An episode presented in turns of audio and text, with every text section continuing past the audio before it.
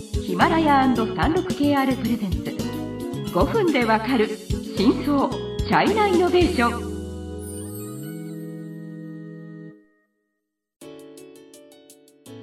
皆さんこんにちは。サンロキアルジャパンの委員です。日本経済新聞の山田です。いよいよ今年が終わりますね。うん。はい。はい。ということで年末特集ということで2020これ年まあ。は最終週最終週じゃないや。うん今年の最の最後のシリーズってことですね。ですね。はい。えー、と特集ということで、うん。うん。この1年2020年の中国のビジネスの大事件ちょっと振り返ってみようと思います。ははは。はい、まあ、1回目に当たるのは、うん。まずやっぱりコロナですね。まあ、はい。これは仕方ないですね、まあ、コロナウイルスっていうブラックスワンっていうあの題名うん。をつけましたけど、このブラックスワン、うん。日本こういう言い方しますか？ありますよ。これ多分株式の用語じゃないの、違うのかな？ヘイティエンゴでしょ？要するになふふ普段ないものっていう意味ですよね。そうですそうです。つまり白鳥っていうのは白い鳥だけだってみんな信じていれ、うん。あのいていましたが、うん。で急に黒い白鳥が発見された、うん。うん。まあ、つまりなんか常識が大きくこう変えられるようなそういう出来事っていうような感じですね。うん。はい。はい。まあ、コロナはまさに誰も予測はしてないっていう、ううん。んまあ、急に出たその、まあ、このですね。しかもこんなにこう強い影響で全世界が影響されてるというようなことなんですけど、まあ、もちろん、うん、コロナの影響でこの小売りとか飲食店とか、まあ、旅行業界に深刻な打撃を与えましたけど、はいまあ、でも最も多分注目されて、まあ、最もあの大きく変化したのはやっぱりこう、えー、とデジタル化の加速ですよね。これ世界全体で見てそうですけどやっぱそのちゅえっとこの何ですかは流行えっとコロナの流行が始まったのはまあ一応武漢が始まったとされててで中国が最初大丈夫かねっていう状態になった時に、まあ、デジタル技術がたくさん使われたっていうことですね。うん、しかも、はい。うちのこの「チャイナイノベーション」の番組の1回目でうんも、実はコロナの特集としては5月ですね。ねはい。いろいろ紹介しました。で確かにこのコロナの影響ではい。デジタル化のその加速にこれ拍車をかけたっていうんですか、うんうんうんうんはい、で最も目立つはい。その分野はいくつかありますね。うんうんうんでまずは、えー、とライブコマースですね。ライブコマースは実はそうですね。2019年まではもちろんそあのったんですそうツールとしてうん。その商品をもうちょっとこう売れる、うん、ために使ってた一手段に過ぎなかったんですけどでもこのコロナではい。一気に爆発的に成長しました規模確かにそうですね。でそのライブコマースの代表の会社としてはまずタオバオタオバオのライブですね、タオバオ直播と,、えー、とショート動画のその TikTok の、まあ、中国版の抖音と、うんうんあのライバルの快手、うんこの3社ですね。はいはいはいでとんでもないそういう1回の配信でとんでもないそういう売り上げのそういう数値を作っていますが、うん。はい。でも最近みんな割と冷静的になってきてるんですね。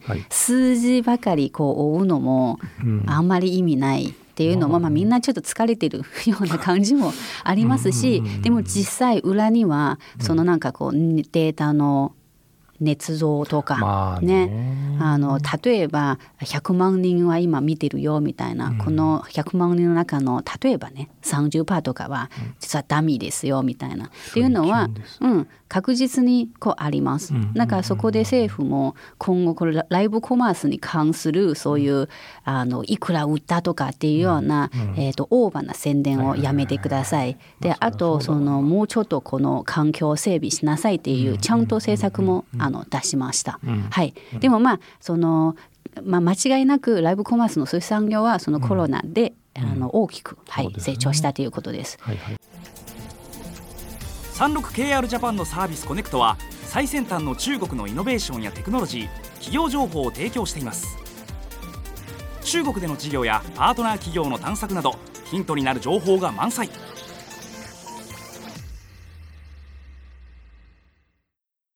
次出るのは、うん。どうでしょう？オンライン医療。おお、うん。なるほどね。はい、はい。でオンライン医療もあーオンライン医療のこの実はそのサービスとかもうん。結構10年前からもずっとあっててなかなか普及は進まないですよ。まあ日本に比べるとその規制が緩いのでその僕去年去年の11月12月か初めにそのあの繁盛あの杭州杭州の会社ウィードクターっていう会社に取材行った時に、うん、まあ日本よりはずっと進んでますと。で何て言うんですか？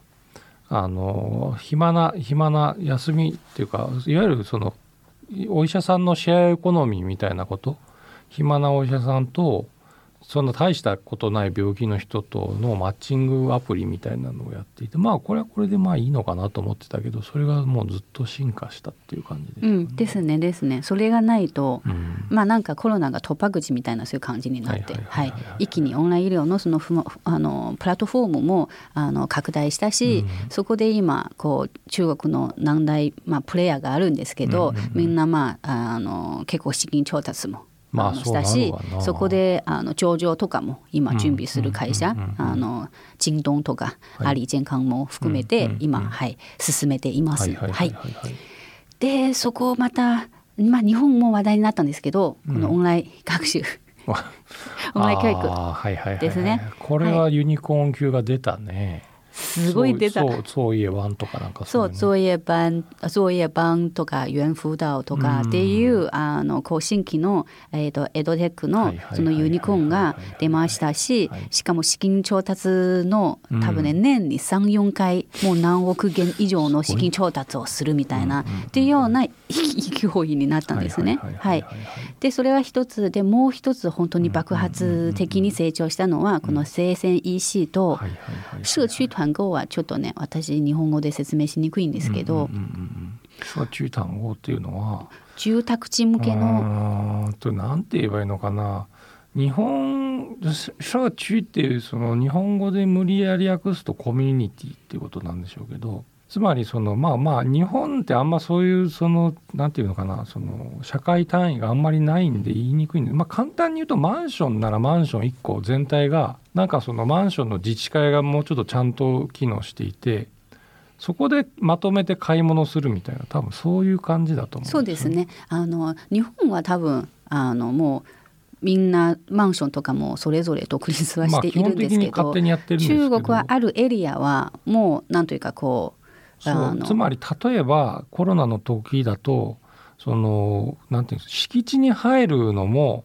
すごく管理されるわけですよ。うん、でそこのこ社中社社中って日本語で社社会、えっと、会社の社に区役所の区って書きますけど、まあ、そういうコミュニティの人はなんかその身分証明書とかを持ってると出入りできるそういう一つの塊社会のその末端の塊みたいなのがあって、そこでもうその生鮮食料品をまとめて買い物しましょうっていうことですね。そうです。あ、うん、ありがとうございます。はい、わ、はい、かりやすいです。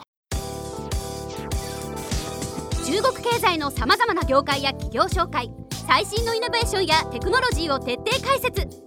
5分でわかる真相チャイナイノベーション。この番組の最新のエピソードはヒマラヤで配信中。